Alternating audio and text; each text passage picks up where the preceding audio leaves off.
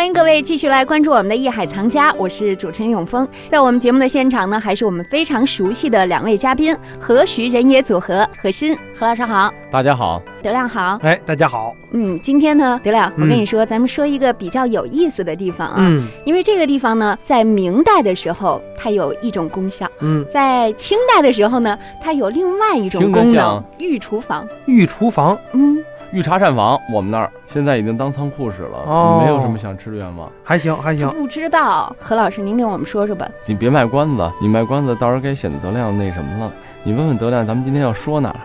对，任老师，今天我们要说哪儿啊？我哪知道啊？卖了个关子啊。实际上，那个永丰呢，今天想跟大家聊呢养心殿。嗯，一说养心殿，大家可能就都知道了，因为这不知道。他说的是厨房，你说的养心殿两码事。对是，养心殿是养心的，厨房是养胃的。对 是两个应该叫养胃殿啊。哎，碰见这种，你说这秀才遇的兵啊，有理也说不清啊。没法。那你说说，到底是往心里吃，是往胃里吃？是用心想吃，嗯往胃里吃。实际上，这个不开玩笑啊，这个养心殿呢，大家现在可能都听的比较多，嗯不管是各种电视啊，是吧，媒体啊，电视剧啊，但是实际上呢，真正知道它前身的并不多。嗯因为养心殿在早先啊，大家如果去养心殿的时候，在故宫啊，这是故宫的内西路，就是内廷的西侧。西内廷的一个最南边的一个地方，这就是从咱们说故宫的西路一走，过了三大殿啊，到了这个广场以后，直接奔那个乾清宫，还有嗯西侧，它就有一个养心殿，在在它最南侧。这个位置呢很小，房子也不很高，但是为什么名气这么大呢？这就是因为在明朝的时候，包括在清朝初的时候，它实际都是以厨房的形式。咱们说值班的人，嗯呃，普通的这个打工的人，包括呢给皇帝做饭，因为他离内宫最近，就是后宫啊，所以说呢给皇帝啊，给这些主子们啊做饭啊方便，做点心啊什么的，所以说他就以前是一个厨房的位置，房子很矮也不高，一排连成线。后来呢，在嘉靖年呢炼丹。在这个地方呢，等于就是因为嘉靖炼丹、万历藏银，这个都是比较有时代特点的。这个炼丹跟藏银，您具体跟我们说说，皇上炼丹干嘛呀？明代啊，明代的崇尚的什么道家文化，嗯那个时候呢，明代的皇帝呢，因为他都那个时候是汉人嘛，这个从文化的角度来讲呢，崇尚这种老庄啊，崇尚这种道家的这种所谓自然呢，他们对这种治国啊，说实话，这个明代的皇帝治国上，咱们不敢说有太大的作为。当然说，你说有没有有作为也有，也郑和下西洋啊等等啊，也有一些很多的一些，不管怎么样，历史的壮举啊，历史的壮举嗯都是有的，但是从整体来讲，确实作为皇帝来讲，作为一国之君来讲，他们并不出色，但是个性鲜明。那是四十年不上朝啊，对对对，真心修的。当然说了，有些东西确实是有些荒淫或有嗯些过分啊。当然也不仅是这样，就是他们那个时候的皇帝呢，因为汉族人的这种皇帝更有一种就是思想在里头，他觉得皇帝天下无所谓，但是他执着的东西，按照他的想法去治国，按照他的想法去生活，他把治国和生活并没有分开。所以说呢，他想炼丹，那好，这个重用的很多大臣，恨不得都是懂医的，然后给他献的这些长生不老术啊等等啊。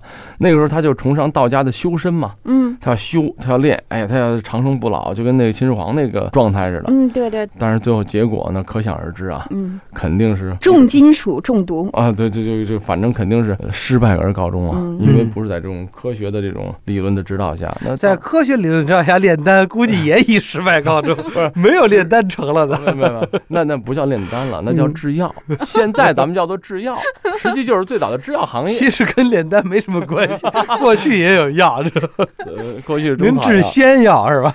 它是治长生不老药。嗯，嗯咱只能治什么治点百病啊。可是万历呢就不一样了，万历是好财，他藏银子藏到什么程度啊？嗯，他把这个御厨房啊这块地儿都藏满了银子，然后他挖地，啊，他挖，他说我要挖，地库，对我要挖地库，最后他藏了几百万两。可是哎皇上干嘛要藏银子？皇上不那么有钱，呀。你看这就是什么状态？他认为这国库啊，我怎么能充实啊？嘿，我就把这银子都藏起来、收起来，将来动乱的时候，或者说什么饥荒的时候，我这有钱，就是跟那个小孩过日子的时候，我怎么觉得像葛朗台呀？啊，就有点这个意思。嗯你知道后来大清的皇帝啊，从史书上了解以后，嗯，当时康熙就说了，别说他区区四百万，说我现在国库有两千万两，我也不会去藏在这个地窖啊，藏在这挖个地库。为什么？他清代的皇帝他认为，嗯我这个钱拿过来有国库，我就要用到这个社会，嗯用到国家治理国家上，我这样国库才不断的充实。因为实际这是一个很好理解，嗯，而且啊最关键的，你这钱不能存，你最起码得拿出来理财呀，对啊，对不对？你得有这观念呀，一百万两流，水啊。对对对一百万两，你你理财五年就变成二百万两。这现在俗称的理财控就是这种，嗯，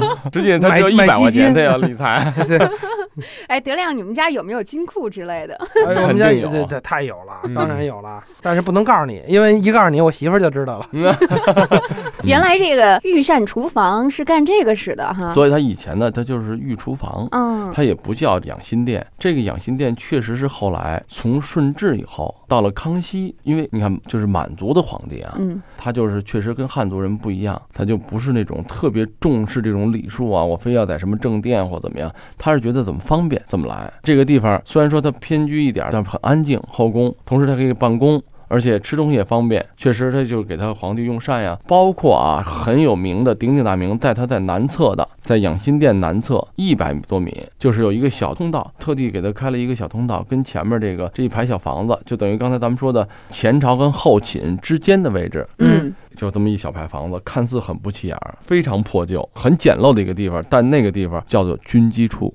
内阁大臣和军机大臣相当于宰相的位置，军机处他的地位实际就是非常高的，是可以直接啊进入养心殿，嗯，皇帝是要知事的，要了解情况什么的。而且你说明代啊很有意思，你说他这个皇帝糊涂吧，但是明代的时候呢，见这个官员啊、内阁大臣啊、内阁大员这些，还包括省部级的这些这个外省各地的这种大员的时候，不允许一个人去。为什么呢？他说一个人这样的话，我容易偏听偏信。啊，你说你这湖南省有什么问题了啊？嗯，我就听你一个人的，那你说什么不就是什么吗？我容易这个听到是偏颇的消息，嗯，一定要两个人以上要召见。哦那所以说，这个皇帝有的时候你不得不说啊，他有他的想法。对啊，就反正总之呢，就是明代的皇帝偏重啊个性的生活，嗯，可能作为他过日子，他生活，他愿意耗，他耗炼个丹，他吃个仙药，那个耗什么藏个银子敛敛财，那个怎么着耗点女色。咱说这个作为一个人来讲，你都没有办法去管他，嗯但是作为君主来说，确实是容易把这个天下给耽误了。对对对。这也就以至于最后为什么清朝能得手。而清朝得手之后呢，启用养心殿的第一位皇帝就是雍正皇帝。对，实际上嗯要是真正用来说，康熙就开始用了，顺治在这儿病故的，对吧？这咱们都讲过，顺治二十四岁就死于天花嘛。嗯，当时因为他这个地儿偏，所以给他就隔离在这儿。这个一说起顺治的时那候，皇上病了也隔离呀。他都知道那传是染病天花嘛。哦，嗯，他知道是传染病，这个嗯传染病那个时候科技的水平嘛，对吧？受限制，所以说皇帝也不例外，他也是俗人啊。很可惜，就是他那时候为什么那时候后来选皇帝要选没有天花的嘛，嗯，就是要出康过熙就是如此来选出来出。过花的，对对他，就有免疫了嘛。嗯所以说呢，当时顺治，咱们说起顺治啊，这就嗯多讲两句。他死的时候呢，他的这篇遗诏啊，就咱们说罪己诏，这是一个在中国历史上非常非常著名的，有几点。第一个，通篇的文字很长；第二点，通篇都是自责。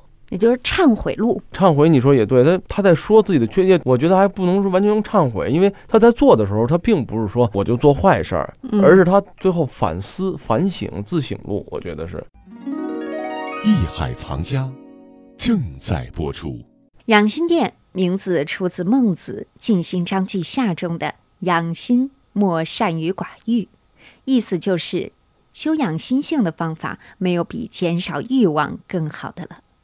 如果要问哪里是清朝故宫建筑群中传奇色彩最浓的宫殿，那估计这个桂冠非养心殿莫属了。养心殿在故宫古建筑群中举足轻重，因为这里承载了清朝顺治帝起八个皇帝的故事。好，先让我们稍事休息，待会儿回来一起了解顺治皇帝在这里的故事。我是永峰，让我们待会儿见。本内容由喜马拉雅独家呈现。